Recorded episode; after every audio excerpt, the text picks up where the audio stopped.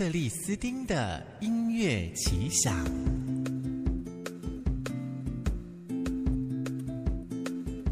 好气色，好精神，好体质，健康关键字。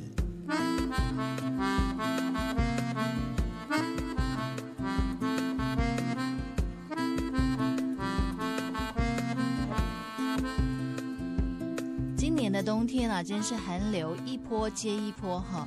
那我想很多朋友都是半夜可能睡了好几个小时，然后还是被自己冷醒，睡那么久了，手脚啊都还是冰的哎。有没有这种体质人？真的很多，对不对？这到底是怎么回事呢？我们从古中医来看哦，手脚冰冷是不是你想的说？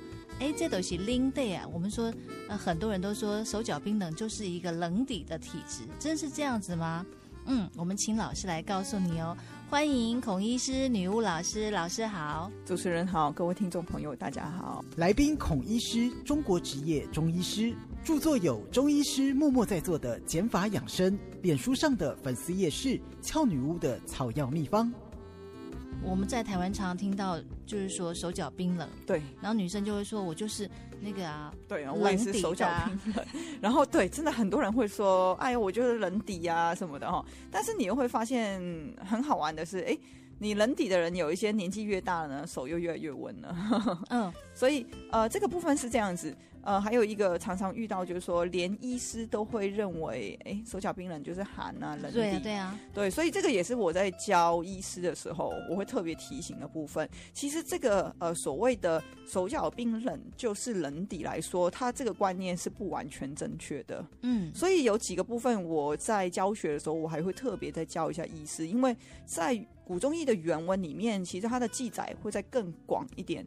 那我们不能说呃跟虚寒没有关系了哈，确实有一部分的人呢，他是因为身体太虚寒。那这个虚寒呢，我们把它想象成它就是呃气血不足的状态，也就是说营养不足啊，或是整个身体机能很虚弱、很很萎靡的状态。嗯、那这种人是容易会手脚冰冷的。嗯，但是我们大部分的人来说，这种手脚冰冷。那我们应该透过吃补，对不对？温补的，或是现在很流行冬天就喝姜茶嘛，对不对？哈、嗯嗯，那是不是应该要喝完这些温补就会好呢？各位有没有注意到？好像也没有、欸，年年喝，每一年都喝，每一年。还是手脚冰冷。哎，不过呢，大家都会觉得冬天就应该要喝姜汁啊，喝姜汁是不对的吗？对对对。呃，不能说不对，我们应该这样说。通常我们在治疗患者，或是说找一个人的根本问题，是需要思考的哈。呃，刚刚有提到说，好，我如果今天是因为冷底，我喝了姜茶，我喝了温补，是不是照理说应该要好？嗯。可是姜它是一种发散的东西，对不对？可是它也是温性的啊。它是温性的，但是它是散出去的啊。嗯、呃，散出去应该这样说，它温性的东西都有发散的作用，不是只有姜。嗯、但是温性的东西吃进来，它是让你整个循环加快，嗯，身体的阳气会比较足一点，对，所以人就会热起来了。对对对，它是透过热起来，如果你的毛孔又打开的话，它才有所谓发散的作用。哦哦，嗯，但是在冬天来说，或是你的剂量不是很大的情况下。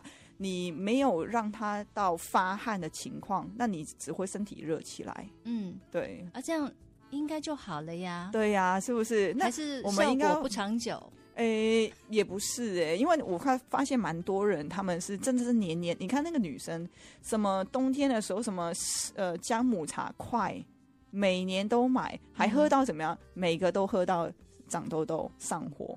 然后就停了，嗯嗯嗯、哦，所以第一个要注意到，就是我们要有一些反思啊，不要说别人叫你吃什么你就吃什么。如果那个东西真的有效，那它应该会解决你的问题。所以老师，那到底问题出在哪里啊？好，呃，所以如果今天你是真的是寒底冷底的人，那照理说吃了。你就不寒了嘛？你的阳气起来，嗯、我应该就不寒。如果你吃了，你还是会手脚冰冷，甚至很多人就是上火、长痘痘、嗯、哦牙龈肿啊等等的，那就代表说你的手脚冰冷问问题不在。冷底的这个部分，会不会有人吃到那个该上火的地方都上火，但是手脚依旧冰冷？很常见的，我相我相信非常常见。我每一次跟朋友吃饭都是这样，他们有的啊脸变很热啊，然后牙龈肿啊，然后嘴唇很红，嗯、然后手脚呢哦凉凉的这样子。哦，所以热都积在不该积的地方。对，呃，应该这样说，应该说手脚冰冷其实不是大家想的那么的直觉，认为说它就是冷底哈。嗯，我们举一个简单例子，呃，有一个有点像我们在冬天的时候，你洗手，嗯，洗完手之后，手是冰的还是温的？当然是冰的啊。对，那擦干之后呢？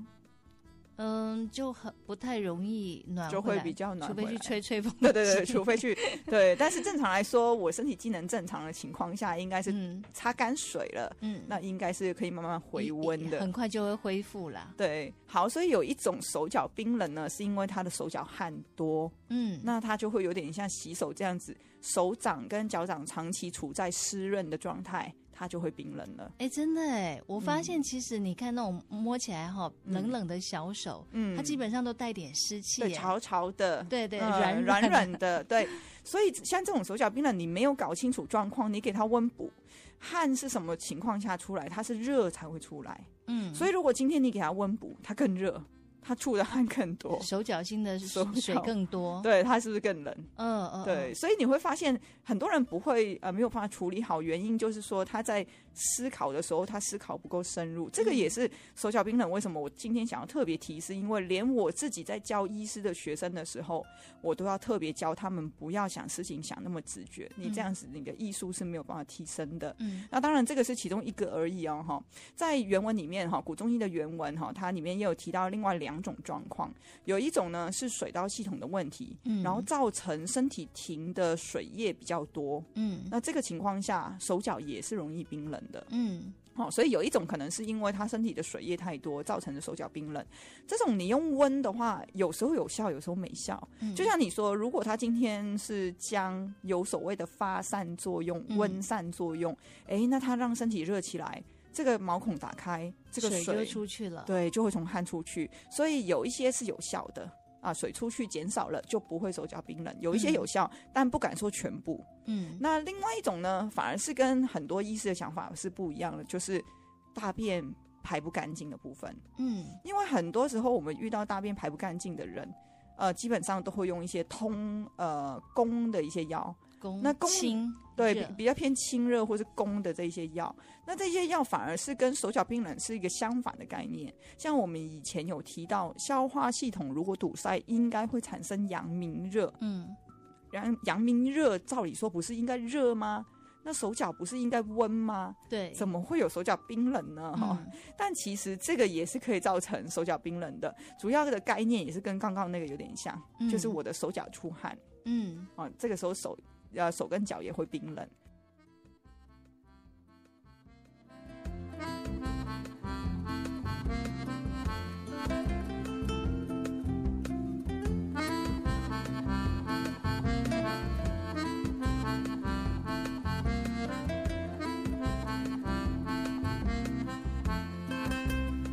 们在台湾常常听到，就是说手脚冰冷，对，然后女生就会说，我就是。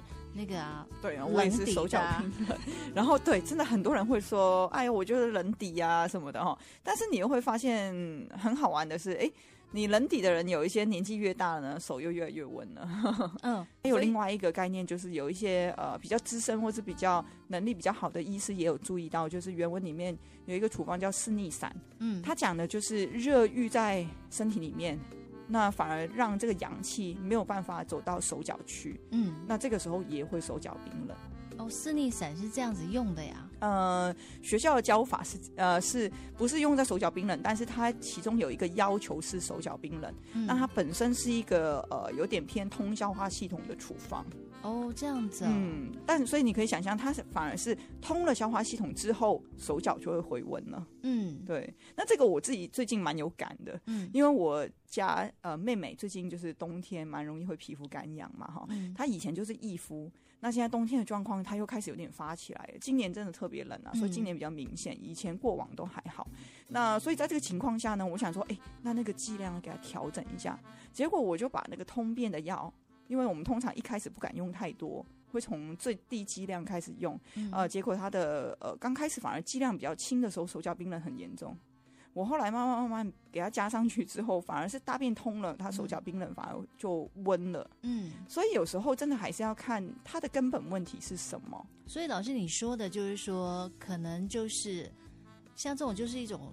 冷热的不平衡嘛，我们人体应该是到处分布那个温度，阳气应该可以到全身。对、哦，但是有时候说呃那个消化系统如果密接的时候，它会让阳气走不到皮表手脚的地方去，所以热气可能在肚子里头大塞车，对，对，对，会在体内，对对对，大塞车只有末梢那些都送不到，所以很常见啊。那个消化系统如果是堵塞，它会产生的热，很多人的表现会在呃我们所谓的阳明经络上出现。也就是脸长痘痘啊，阳明经最高的地方是最容易有热的，因为热的性是往上走。对，那它最高的地方在哪里呢？就是下半脸，下半脸的这个部分。嗯所以嘴唇附近的牙龈的，嗯，呃，脸脸颊长痘痘的，哦，这一些都要考虑消化系统。还是嘴破什么？呃，嘴破也有可能。啊，那嘴巴的那个很非常干燥，嗯，尤其到冬天干到裂脱皮，嗯，也常常跟消化系统有关。哦，是跟消化系统是相关的。这个我们下次可以再找一个时间讲，因为也蛮有趣的。哦，嗯，OK，那。手脚冰冷，讲到这里，大概大家就可以大概知道，可以想想看自己有没有这个问题。就第一个说，我喝了那么多姜茶，我的手脚冰冷，怎么还是短期内喝的时候好，没喝的时候不好？有时候我都在怀疑，是不是因为你捂着那个热热的茶，嗯，离开它的时候还是冰的，对不对？对，哦、所以呃，这个部分我觉得可以先思考一下，你到底是用这个方法有没有效？嗯、当你没有效的时候，你应该要去考虑说，我会不会是其他的原因？那其他原因里面最常见就是那个手湿湿的部分，嗯、对。那这个部分的话，就绝对不是去温补了，因为你去温补它，它可能手会更湿。所以老师刚刚说到这个是呃跟消化系统有很大的关系，嗯，那我们说那会不会跟心脏有关系呢？也有关系。通常如果真的中医有所谓的分虚跟实症嘛哈，嗯、如果今天是消化系统的堵塞，一般来说它也是一个实症吗？呃，比较偏相对相对于心脏力量不足，它是相对比较实的，就是比较容易堵东西的。嗯嗯嗯，那呃有东西有东西堵在消化系统会热。那也容易出汗。嗯，那呃，心脏力量不足呢，本身也很容易会出汗，但是它是一种虚的状态，嗯、就是力量不够嘛，哈，不够都是虚，嗯、所以虚也可以造成你出汗多，也可以造成你会热。嗯，那实证的有堵塞，也可以造成你出汗多跟热。那比较复杂是很常见，是两种都有啦。嗯，就是我又虚又实，那这种老实说就很麻烦，你一定得去看医生。所以那又是比例上的问题，自己是没有办法抓的啦。嗯、对对对，还是必须经过调理身体的这一关。对，啊，以后可能再从饮食上啊，或者生活习惯上要去做调整嘛，嗯、对不对？对，但我觉得饮食还是可以稍微注意，比如说，呃，我已经用这些姜茶，然后用用到上火啦，牙龈肿啊，刷牙出血。都还是没有效的时候，其实就真的不要坚持。那你应该去看一下你的手脚冰冷是不是出汗，嗯，呃，会不会是因为我人比较水肿，可能跟水有关系哈。我们先确认一下是什么样的问题。嗯，那如果说今天是因为手脚汗多的话，那第一个手脚汗多在虚的人，我们说心脏力量不足的人，他是容易会出手脚汗的。那这个部分，呃，他是可以透过休息会比较好的。嗯，所以可以多睡觉，多休息，尤其是冬天是非常非常需要休息的。嗯嗯，我们说秋收冬藏嘛，哈。嗯，对。冬天真的就是要藏起来。冬天真的要藏起来，而且大量的睡眠，这样子你的阳气可以把。修复的比较好，真的，嗯，睡觉还是第一补药啦。对啊，真的，哦、真的，不用说那个喝姜茶喝那么多，嗯、而且那个在睡前喝姜茶，很多朋友可能有这个习惯，嗯、那其实是不对的，对不对？有蛮多人睡前喝，呃，不过我觉得要看他的问题了哈。有一些人他的睡眠状况不好，是跟热有关系的话，你喝完姜茶，或是你晚餐吃那种葱姜蒜啊、炸的啊那种。你只要是温性的比较明显的话，那你吃下去晚上就不用睡了。哎，真的，反而会特别亢奋。对，所以姜茶也不是说每个人都可以啊，但是有一些人是什么呢？生姜其实有一个作用，是很多人很多人以为生姜是用来什么发汗或是用来什么温补啊。其实不是，生姜在呃原文里面，它入药的用法是用来散胃里面的停水跟止呕的。嗯，所以有一些人他的睡眠失眠的状况，是因为他胃里面有停水，嗯，一躺平，那个水跟气会一直往喉咙那边上逆，有的胃食道逆流，对，这种的话反而生姜。它有散里面水的作用，这个什么气往上呃噎到喉咙，或是呃胃酸往上逆，这个状况反而是喝姜茶粥会比较好。哎哎，不过如果说你又姜茶，姜茶通常都是加糖。嗯，那会不会糖下去？它一样就是一种对啦，你你不能太多糖，呃，要不然你就煮汤嘛，煮咸的嘛。我们一般讲的入药当然是呃姜茶，就是只有姜啦。啊，你如果真的要调味，可以一点点啦哈。嗯。但是就是说呃，为什么要讲到这个？主要是说，有的人说我睡前要不要喝姜茶这一件事情，嗯，你会看到还是回到两种状况。有一些人适合，那就看你胃里面是不是有停水，会不会胃食道逆流。那你喝了，哎，可能那个水比较。少，你反而晚上会睡得比较好。哎，所以说姜它的特性其实是对胃寒是特别好。嗯，胃寒水哦，胃里面停水，嗯，停水是最好的，最.呃，它本身的功效是在这边发挥，而不是真的为了温补的哦。哦，真的，大家那个不要把冬天好、手脚冰冷跟姜茶画上等号。那对对。也不晓得是从哪里传来的，对啊，慢慢慢慢就传开了。哎，真的好。那今天老师这样解释呢，希望大家可以去哎看一下自己是不是平常每次冬天都要靠这个姜茶来过日子，但是有没有生出很多副作用？嗯，哦，比方说像上火那些，嗯，但是你手脚依然年年冰冷，嗯，那其实这就是不对的方式，不用再试了，嗯，对，对不对？好，今天谢谢老师哦，好，谢谢大家。